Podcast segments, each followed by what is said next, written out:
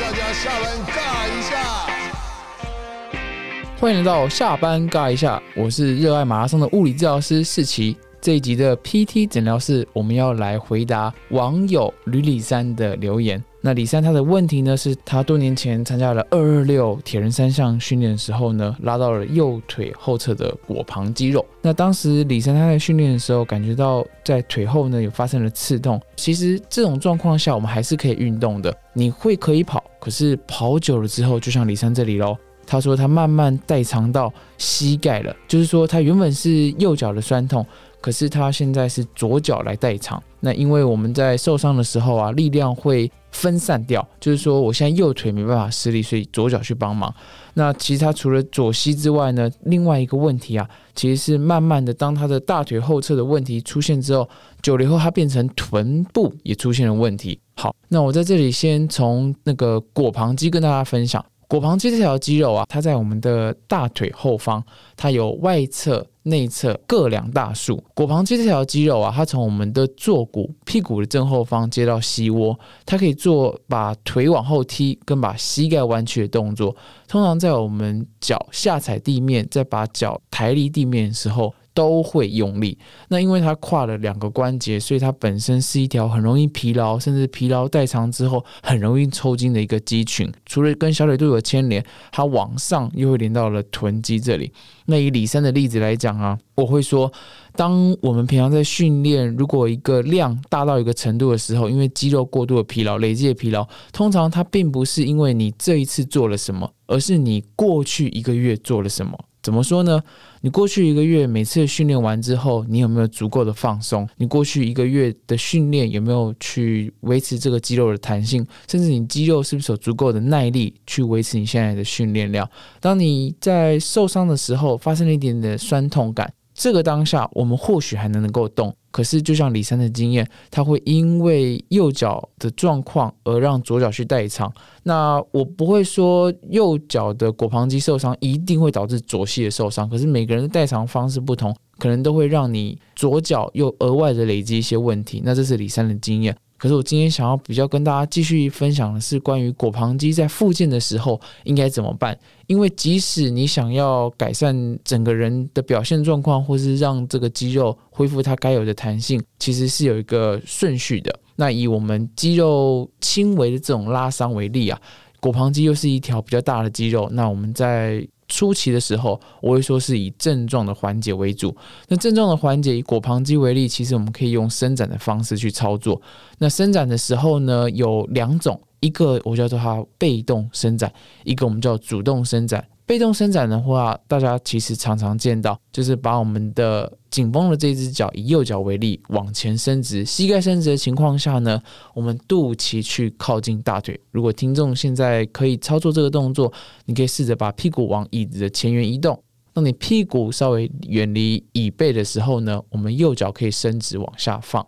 往下放的情况下，你肚脐再往大腿靠近，双手想象去摸膝盖。摸小腿的方向，这时候你就觉得大腿后侧拉紧，这就是最常见的果旁肌被动伸展。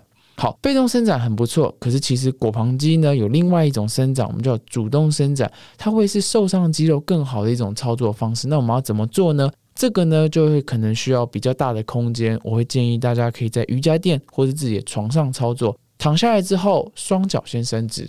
接着呢，我们把受伤你要伸展的这只脚，右脚啊，大腿、膝盖往胸口稍微抱过来。那你不用拉的太高，拉的高度呢，让你双手食指可以扣在大腿后方，固定住你大腿跟地板垂直的这个角度。好，现在呢还不会有伸展任何伸展的感觉。接着我们做一件事情，固定住你的大腿之后呢，把右脚的小腿、膝盖伸直，往天花板去踢。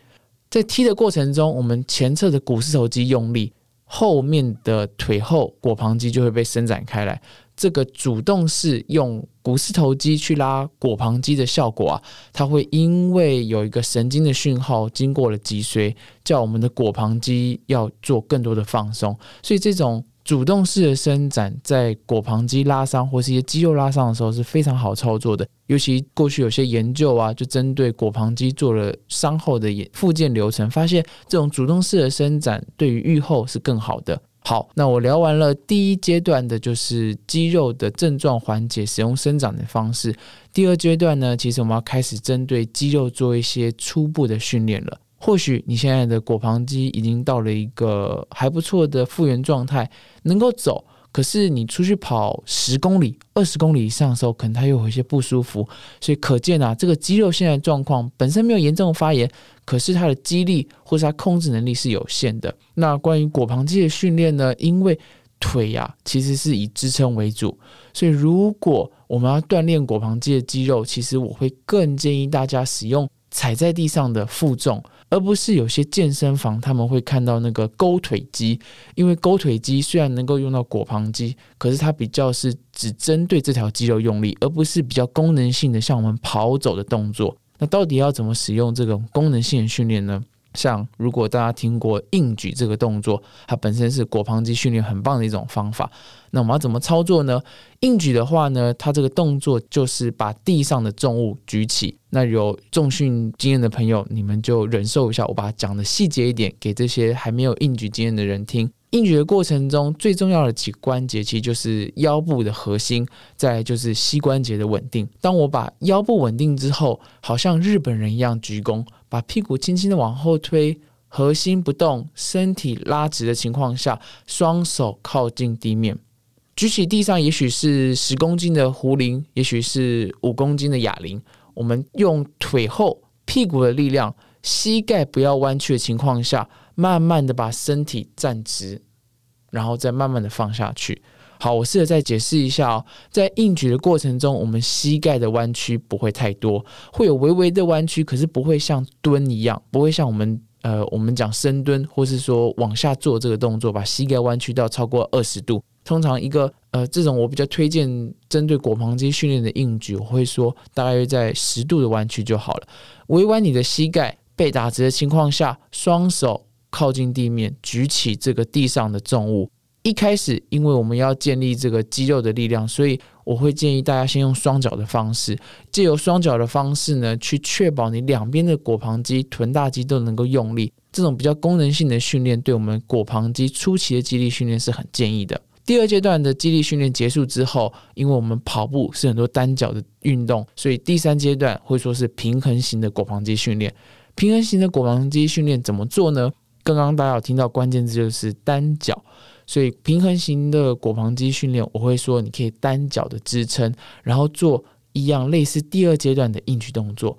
我们可以先不负重，单脚踩地的情况下，好，假如我先以右脚为例，我们右脚踩在地上，双手往前伸，左脚往后伸，身体像一个飞机一样拉平。这时候支撑在地上的这只右脚，你会发现你的腿后跟屁股用力，然后在身体在慢慢的站直。如果你刚刚没有听得懂，我试着再解释一次。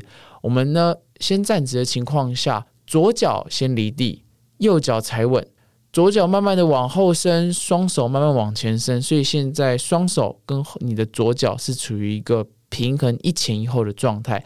那身体的平衡呢，就仰赖现在站在地上这只右脚的腘旁肌跟它的臀大肌往前回来的过程中，最重要的是一样，我们的腰不能乱跑。左右的骨盆，因为现在只有单脚站立，所以你很有可能会歪掉。如果家里有镜子，身旁有人，你可以请他帮你看一下，你左右的腰是不是有扭动的动作。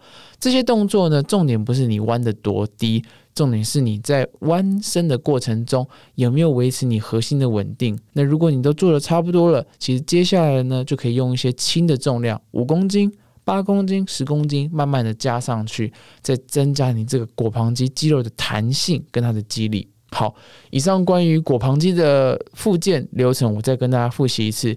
第一阶段在急性期的时候，我会建议李三先以症状缓解，增加这个肌肉的延展性，以伸展的方式去处理。那其中主动式伸展，用大腿股手肌去伸展腘旁肌，是一个研究上认为比较有帮助的方法。第二阶段呢，你为了要增加这个肌肉的耐受度，所以肌力的建立也很重要。一开始为了增加安全性，所以我们用双脚的肌力来做深蹲可以，可是硬举呢会是我更推荐的动作。如果还没有很清楚，会欢迎大家上 YouTube 直接用影片的方式来学习硬举，坚硬的硬。举起的举，好，第三阶段呢？因为其实跑者我们很多单脚的运动，所以如果你想要增加这个平衡能力，让他真的在跑一个长距离的时候能够维持它该有的功能的话，我觉得单脚类型的硬举会对你的腘旁肌很有帮助。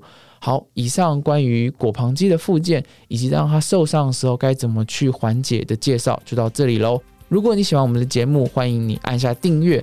对于一些运动伤害有好奇的话，也欢迎借由留言的方式让我们知道你的疑问。大家每一个留言呢，都是我们知道怎么把节目做更好的关键。希望听完这一集的节目，对你的运动伤害有些帮助。